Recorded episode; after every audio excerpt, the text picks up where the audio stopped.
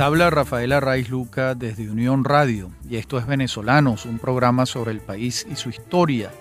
En la continuación de la serie sobre la historia política del siglo XIX venezolano, en este sería el programa número 12.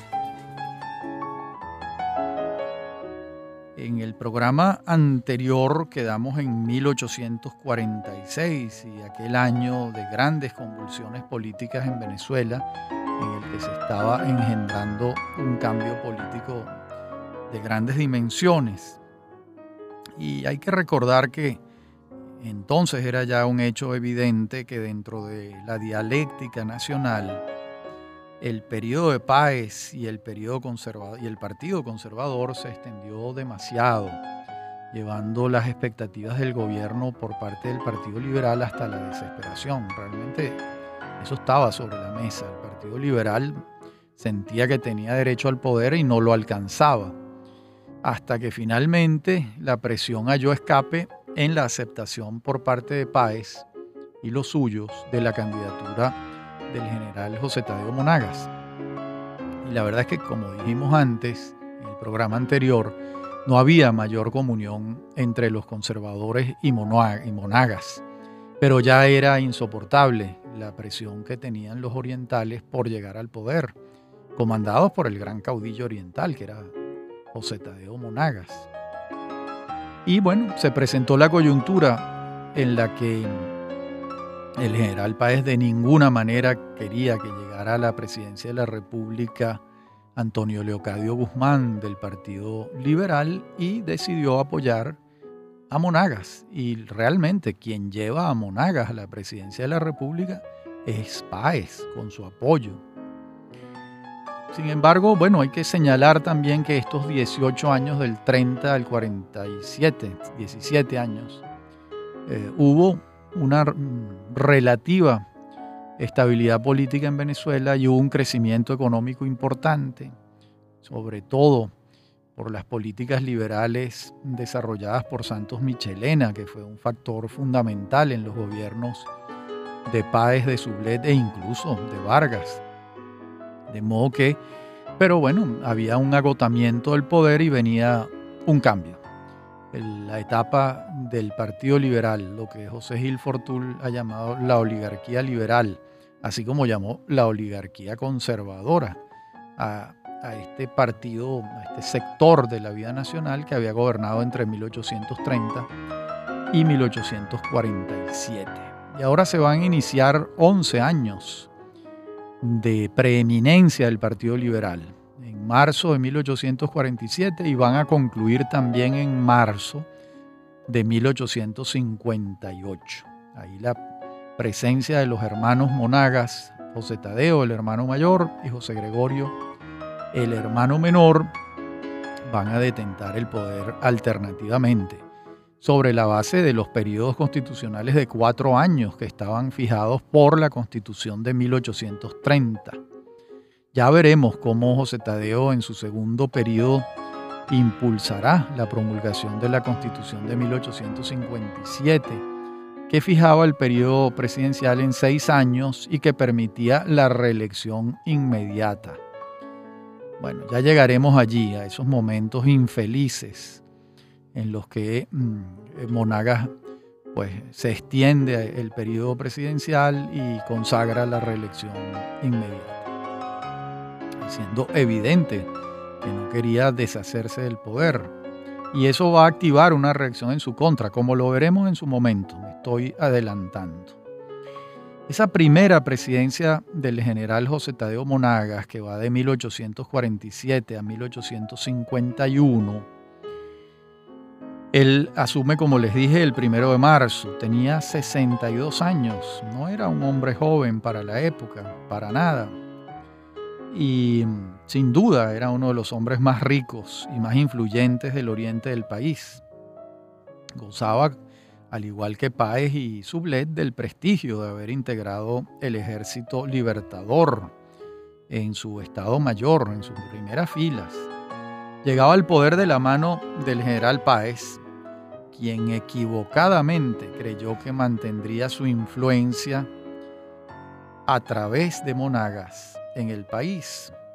Y al principio del gobierno de Monagas así pareció que iba a suceder, ya que Monagas nombró como ministro de Interior y Justicia al hombre de confianza de Páez, que era Ángel Quintero.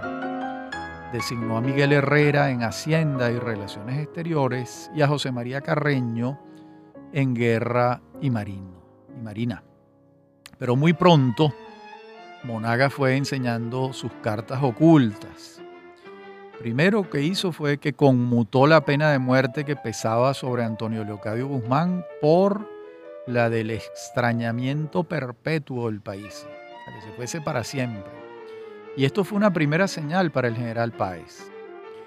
Luego nombró Monagas en cargos menores a gente de su confianza, sin consultarle previamente a los ministros, con lo que buscaba la renuncia de estos, obviamente, cosa que ocurrió, porque si hay un señor que es ministro y el presidente de la República, sin ni siquiera decirle a o nada, le nombra a personas subalternas de ese ministro sin consultarle al ministro, eso es, es inaceptable.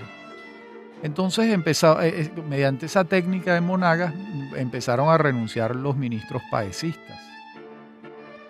Y así fue como José Félix Blanco sustituyó a Miguel Herrera, Rafael Acevedo sustituyó a Quintero y eh, Francisco Mejía sustituyó a Carreño. Eso pasó en muy pocos meses. Sin embargo, Páez se mantuvo en silencio hasta que el 5 de agosto de 1847, habían pasado unos pocos meses, Monagas le participó, ni siquiera directamente, sino a través de su ministro de Guerra y Marina, que las funciones del general Páez como jefe del Ejército Nacional habían terminado habían cesado. Esto fue la estocada final. dejó en claro que Monagas se proponía gobernar solo, sin el general Páez, creando su propia red de poder al margen del paesismo. Y bueno, por otra parte, Ezequiel Zamora, al igual que Antonio Leocadio Guzmán, le habían eh, que había sido condenado a muerte también por los tribunales, le conmutan la pena por presidio y Zamora se fuga de la cárcel sin mayores dificultades. Y al cabo de un tiempo el propio Monagas lo designa al frente del batallón de Villa de Cura. Y algo similar ocurrirá luego con Guzmán, quien al regresar del exilio, Monagas lo nombra nada menos que ministro de Relaciones Interiores y Justicia. Pero esto va a pasar un tiempo después, en 1849. De modo que aquí vemos eh, cómo el general Páez ve con angustia, por decirlo menos, cómo eh, Monagas está incumpliendo el acuerdo, le va serruchando, cortando todos los hilos del poder, hasta que finalmente le quita el ejército y lo deja eh, pues solo. Pues. Eh, y ese año 1847 va a transcurrir con ese empeño de Monagas de ir copando todos los espacios de poder desplazando al general Páez, que lo había llevado a la presidencia de la República. Y ese año de 1848 se inicia con uno de los hechos más lamentables de toda nuestra historia republicana, que son los hechos ocurridos en la sede del Congreso Nacional el 24 de enero de 1848, cuando el ministro de Relaciones Interiores y Justicia, que era Martín Sanabria, se traslada a la sede del Poder Legislativo a rendir el informe anual del Poder Ejecutivo. Y estando dentro del recinto se corre el rumor en la calle de que ha sido asesinado, cosa que enardece a las turbas liberales que estaban apostadas afuera. Intentan entrar y son repelidas con plomo por la guardia, dándose las primeras escaramuzas y desatándose una violencia incontrolada. Los heridos y los muertos van en ascenso, los enfrentamientos entre conservadores y liberales son a cuchillo, a puños, piedras y hasta lanzas y bayonetas.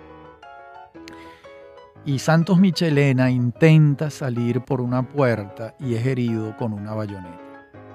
Fue tan grave el daño que murió dos meses después a consecuencia de la herida. Los parlamentarios Francisco Argote, José Antonio Salas y Juan García son asesinados por las turbas. Y la misma suerte corre el sargento Pedro Pablo Aspurua y un sastre que se había animado a, participar en, en aquella trifulca.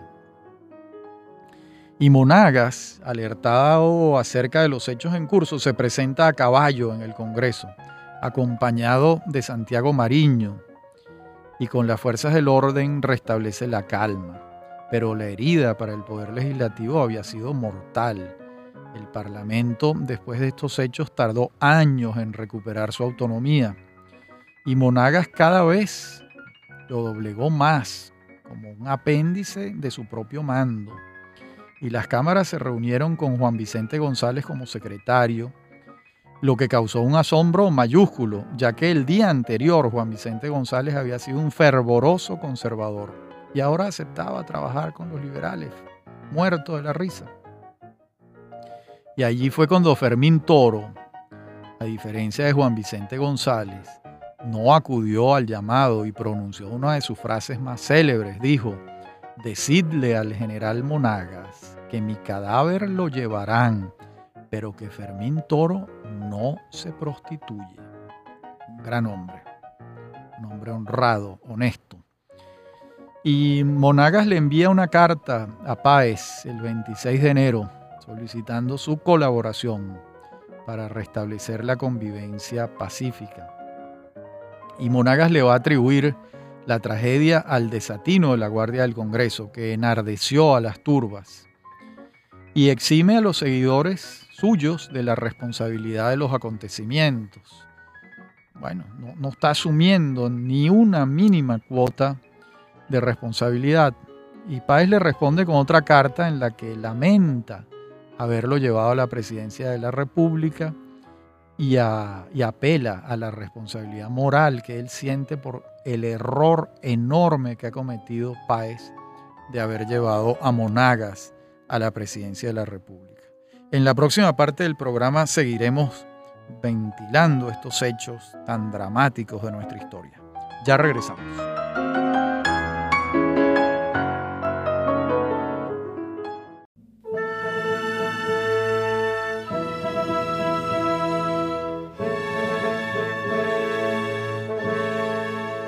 Parte anterior del programa estuvimos viendo las cartas que van y vienen, que se envían Monagas y Páez. Y Paez le dice a Monagas que se ha colocado, voy a citar, como el más grande, el más ingrato y vengativo de todos mis enemigos.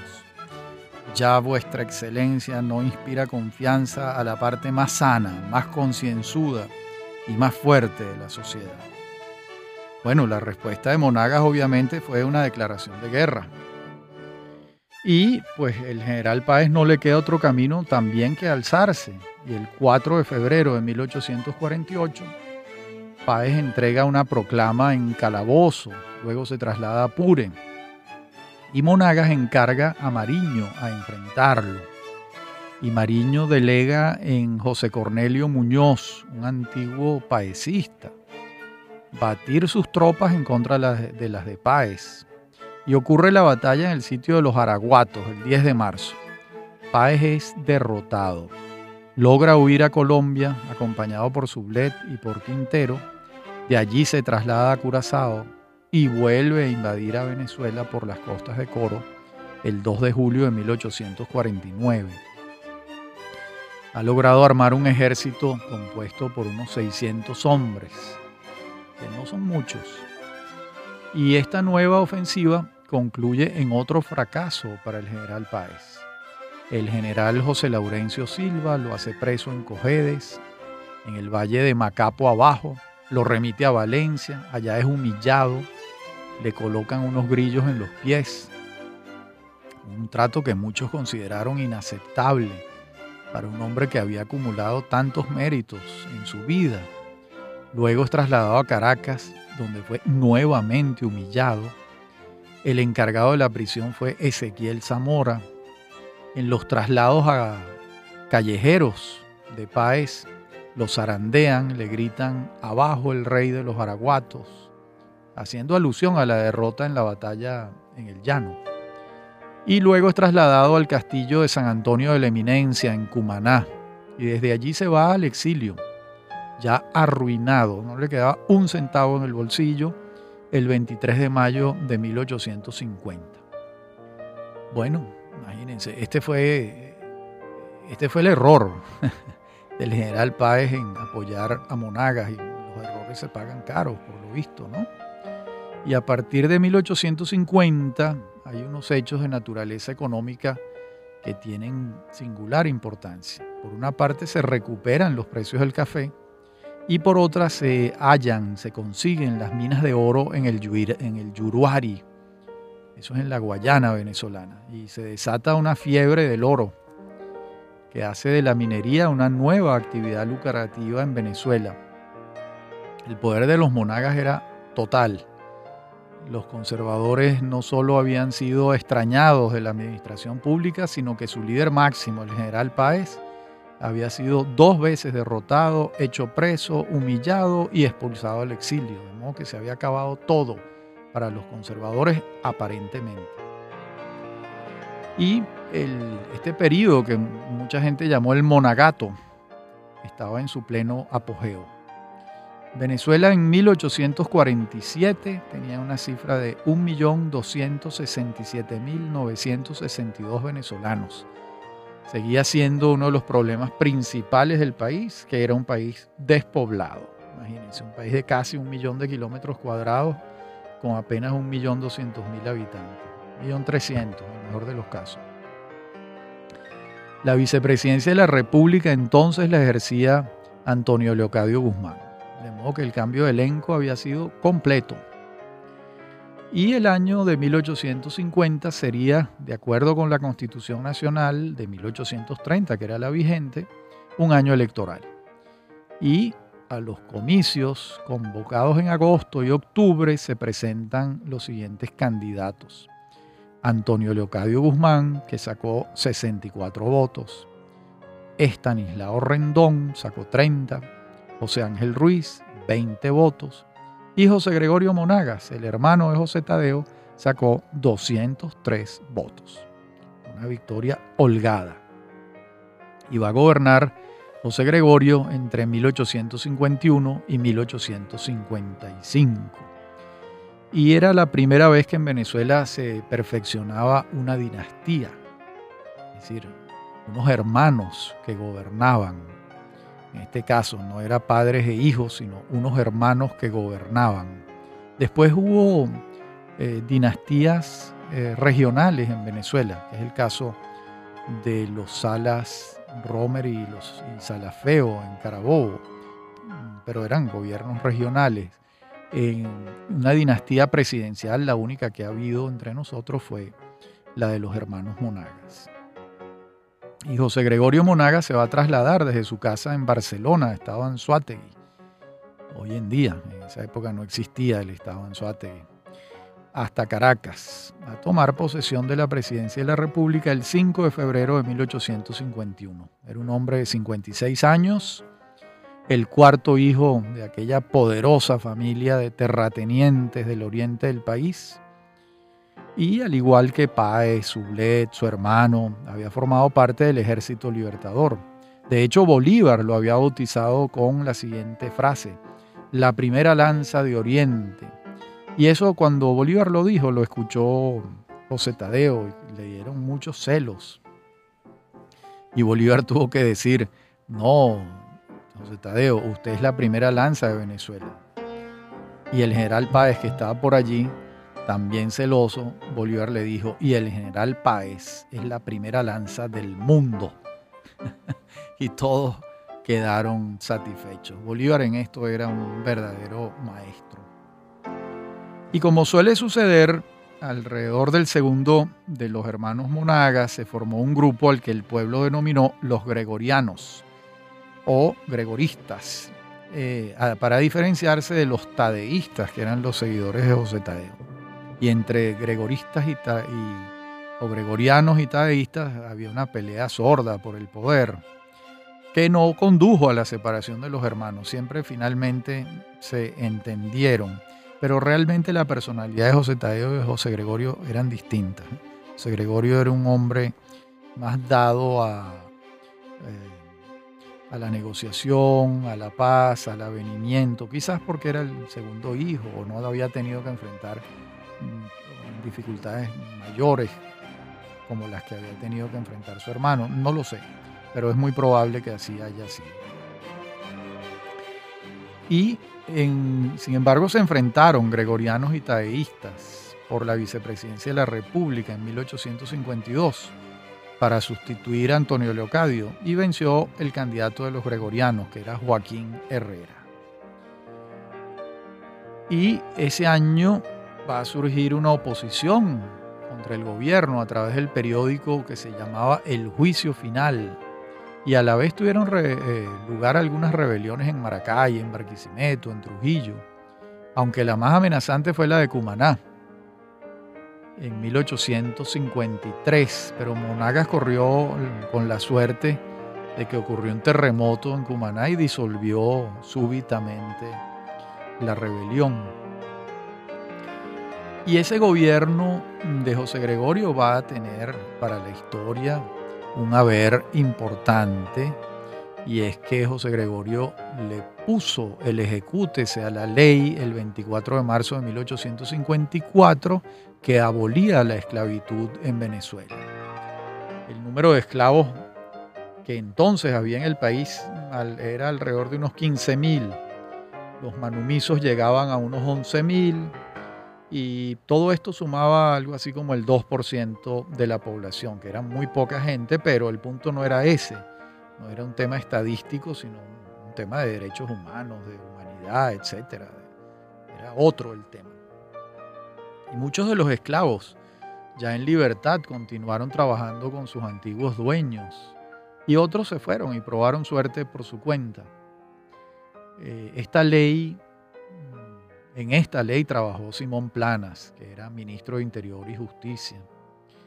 Y en materia económica la situación había mejorado porque los precios del café habían subido en el mundo. Y la ganadería, aunque no era la principal actividad del campo, se había incrementado también en Venezuela. En ese periodo se consolidó la Biblioteca Nacional, se promulgó el Código de Minas, para regular esa fiebre del oro que había brotado en el Yuruari, en Guayana. En Barquisimeto y Paraguaná van a estallar algunos focos de rebelión en 1854. Y eh, se estimaba que el general Páez se sumaría a esos focos, que vendría desde el exterior, pero nada de eso ocurrió, eran rumores. Y mm, lo que sí ocurrió es la llegada de una epidemia que afectó a todo el país, que llegó desde Trinidad, el cólera morbo, que diezmó a la población. Llegó a ser una de las peores epidemias que se han sufrido en Venezuela en 1854. Y otros alzamientos también tuvieron lugar a lo largo de este año electoral. Incluso algunos albergaron en sus filas tanto a conservadores como liberales, lo que estaba demostrándose que había un descontento en distintos sectores de la población. Y a las elecciones de octubre de 1854 se presenta un solo candidato que reunía al Partido Liberal y a una pequeña fracción del Partido Conservador. Ese solo candidato se llamaba José Tadeo Monagas, que alcanzó 397 votos. Y el único que se le enfrentó que alcanzó un voto fue Fermín Toro. Qué, gallardía. Y el 20 de enero de 1855, José Gregorio Monagas entregaba el gobierno en manos del vicepresidente, que era Joaquín Herrera. Se iba a Barcelona, concluía su gobierno, que se recordará siempre por la abolición de la esclavitud, y volvía José Tadeo Monagas, su hermano mayor, a gobernar el periodo 1855-1859. Ese era el periodo que tenía que cumplir. Ya veremos cómo eso no ocurrió de esa manera. Ya regresamos.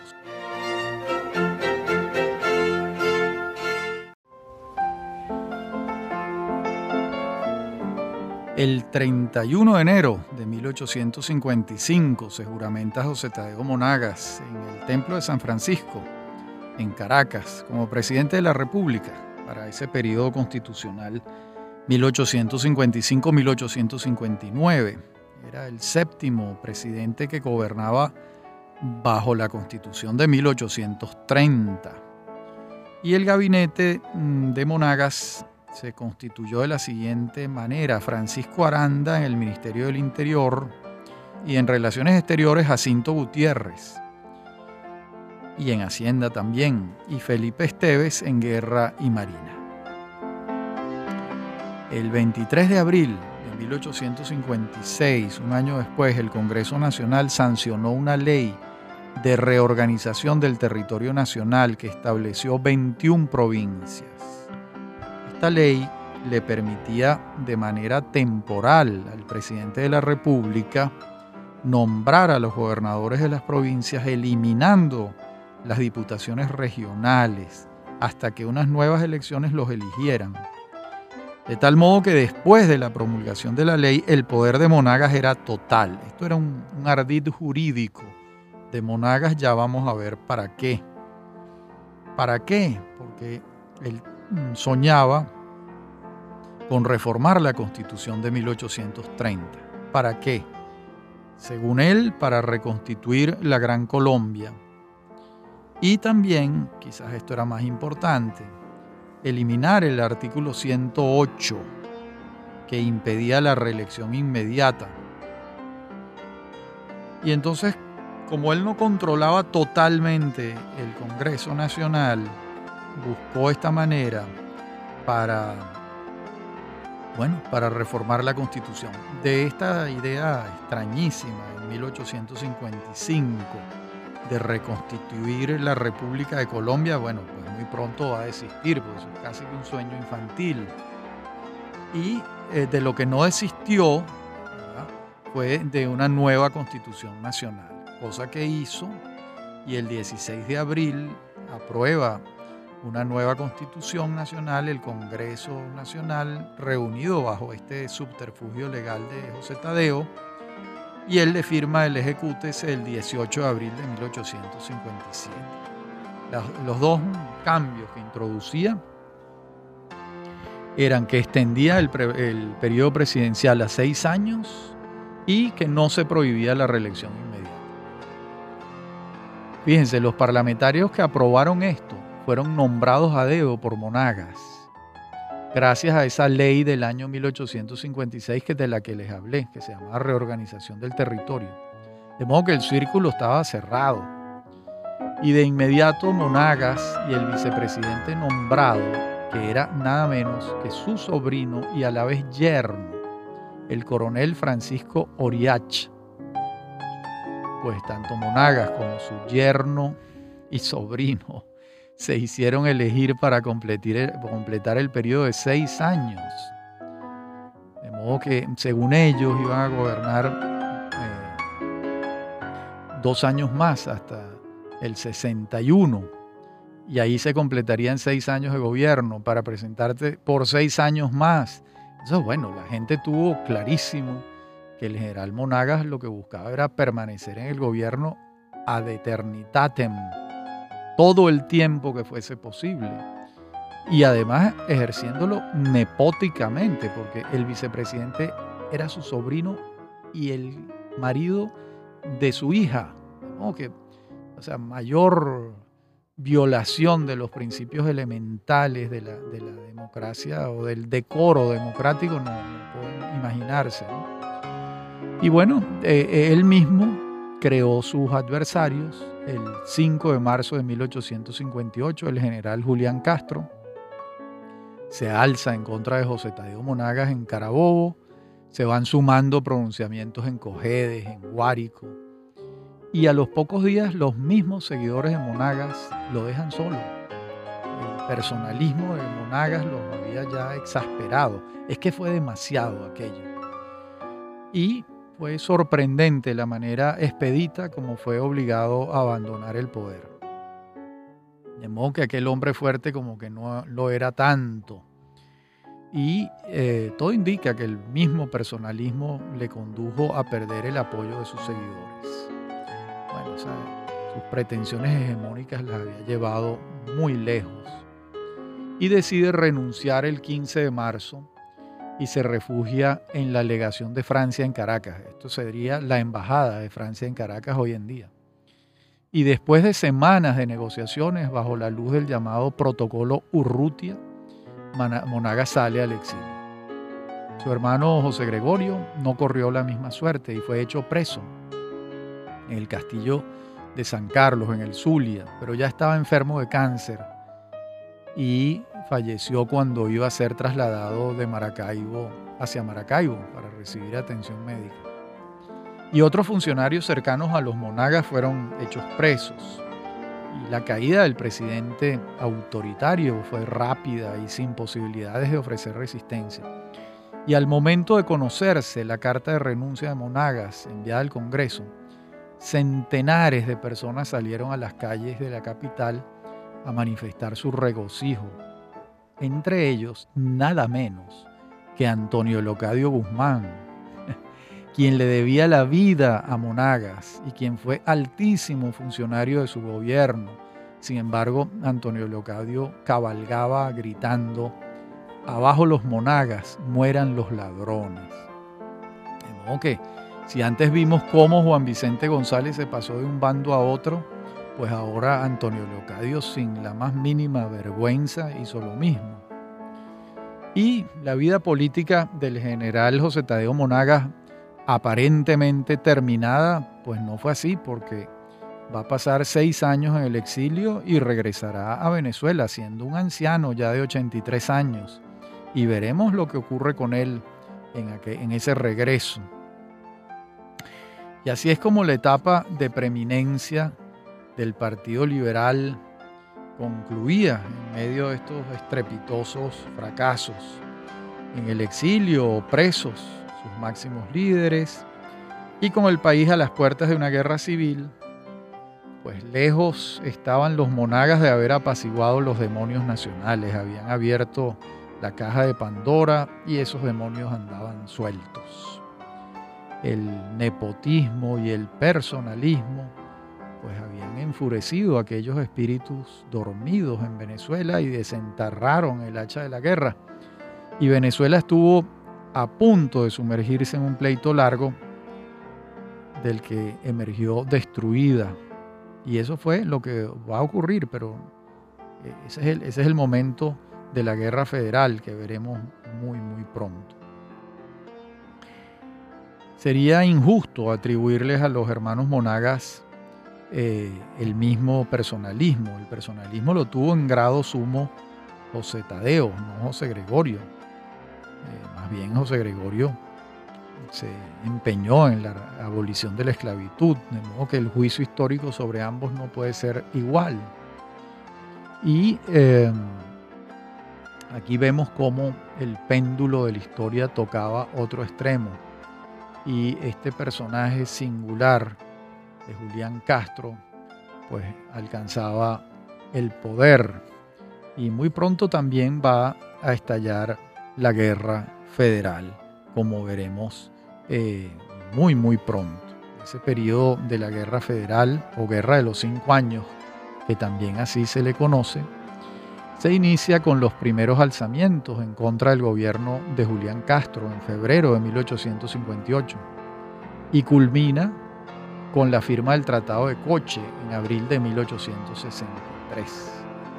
Y después de la Guerra de la Independencia, esta ha sido la guerra más costosa que ha padecido Venezuela. Todas las guerras son terribles, pero esta fue, mm, después de la Guerra de la Independencia, la que nos ha salido más cara. Se calculan en cerca de 200.000 los muertos. Y estamos hablando de una población de 1.200.000 habitantes. La cifra es eh, escalofriante.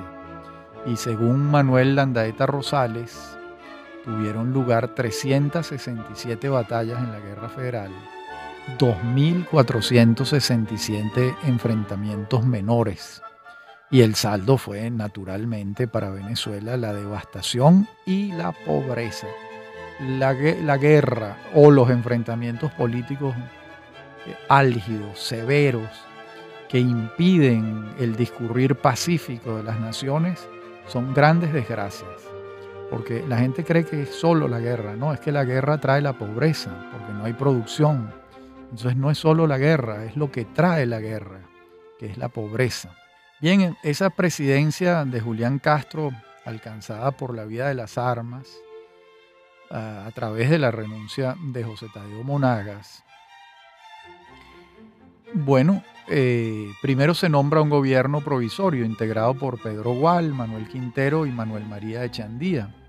Ese gobierno provisorio designa un gabinete, pero después entra victorioso a Caracas el general Castro y se acabó la provisionalidad del gobierno, duró dos días. Y el Congreso Nacional declara a Julián Castro titular del Poder Ejecutivo y este procede a nombrar un gabinete, integrado en su mayoría por gente del Partido Conservador. La nómina completa de los gobernadores de estados la designa, como era la costumbre de, la época, y en el Ministerio de Interior y Justicia designa a Manuel Felipe de Tobar, en Hacienda a Fermín Toro, en Relaciones Exteriores a Wenceslao Urrutia y en Guerra y Marina al general Ramón Soto. Bueno, son nombramientos importantes, sobre todo en el caso de Tobar, y de Fermín Toro y de Wenceslao Urrutia también. Pues en la próxima parte del programa, en la última, veremos cómo se van desarrollando estos hechos en torno a ese personaje extraño que es Julián Castro. Ya regresamos.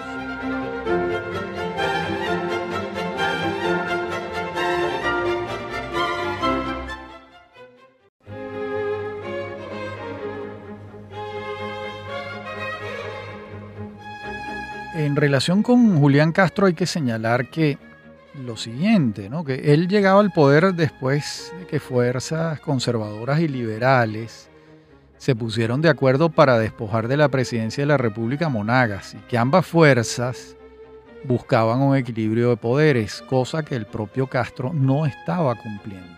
Esto es importante recordarlo, ya que integró un gabinete de mayoría conservadora y va muy pronto a incurrir en otras contradicciones. Por una parte, aceptó el protocolo Urrutia que permitía que Monaga se fuera del país prácticamente sin acusaciones mayores, y por la otra firmaba un decreto que buscaba investigar fiscalmente a muchos funcionarios de los gobiernos de los monagas. De que estaba navegando entre dos aguas. Y así fue como la fuerza del Partido Conservador comenzó a imponerse en el gabinete y produjo una decisión en Castro que fue la chispa que faltaba para el comienzo de la guerra. Fíjense lo siguiente, el 7 de junio de 1858, Castro ordena la expulsión de Venezuela de Juan Crisóstomo Falcón, Ezequiel Zamora, Antonio Leocadio Guzmán y otros personajes del Partido Liberal. Bueno, no les dejaba otra otro camino que la guerra. Y a la vez que estos mismos hechos ocurrían, el gobierno convocaba a una convención nacional en Valencia, que tendría el encargo de redactar una nueva constitución. Y los diputados de esta convención fueron electos por primera vez en nuestra historia de manera directa. Y la mayoría que resultó escogida fue la mayoría del Partido Conservador, y así fue como la convención se instaló el 5 de julio de 1858 y la presidió nada menos que Fermín Toro y estaba integrada por 137 diputados.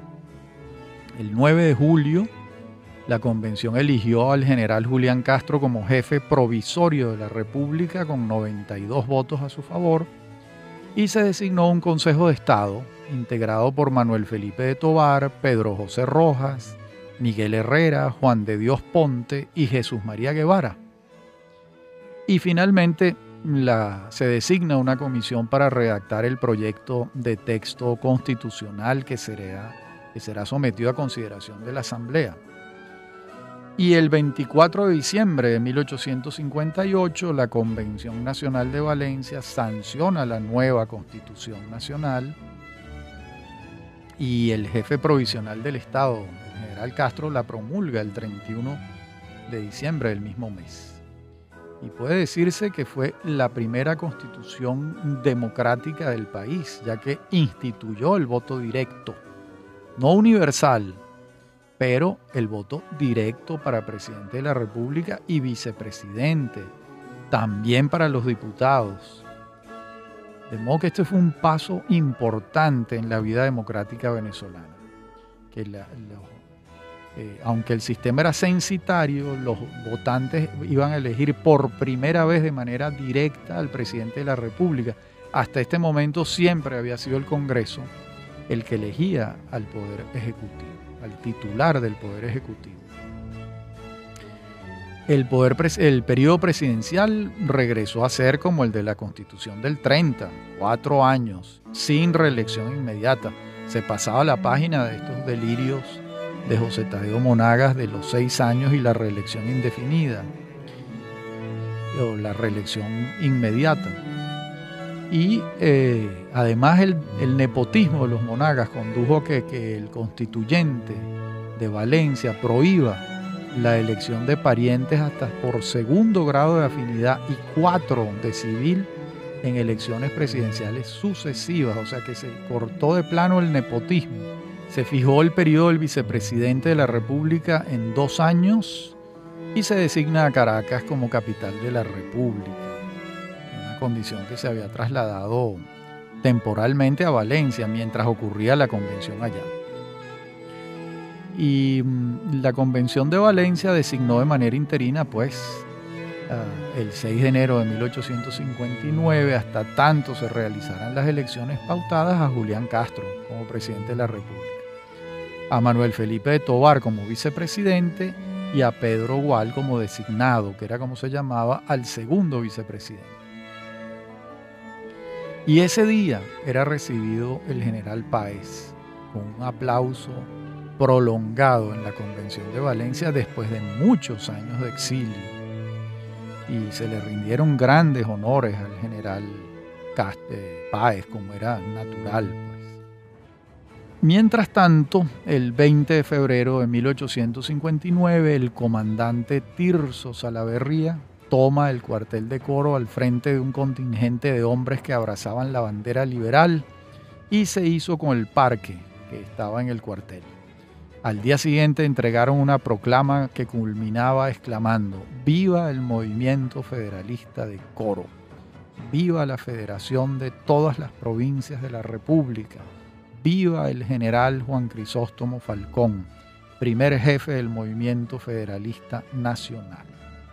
Y los alzados tomaron dos goletas en la vela de Coro, se dirigieron a Curazao, y en ella regresaron Ezequiel Zamora y muchos otros liberales. Y el 22 de febrero ya Zamora estaba al frente del Ejército Federal de Occidente. De inmediato se le sumaron muchos hombres en rebeldía frente al gobierno de Castro y el 25 se lanzó la proclama del gobierno provisional del Estado Independiente de Coro. Entre tanto, Falcón en la isla de San Tomás lo toma por sorpresa el adelanto de Salaverría y el de Zamora y se viene hasta Curazao, buscando estar más cerca de los acontecimientos. Ya la guerra federal había comenzado. Nos dedicaremos a ella en el próximo programa, el programa número 13 de esta serie que venimos desarrollando. Hasta aquí el programa de hoy con el comienzo de la guerra federal en 1859, el 20 de febrero. Habló para ustedes Rafael Arraiz Luca y esto es Venezolanos, un programa sobre el país y su historia. Me acompañan en la producción Inmaculada Sebastiano y Fernando Camacho y en la dirección técnica Giancarlo Caraballo. A mí me consiguen en mi correo electrónico rafaelarraiz.hotmail.com o en Twitter, arroba Rafael Arraiz. Hasta nuestro próximo encuentro.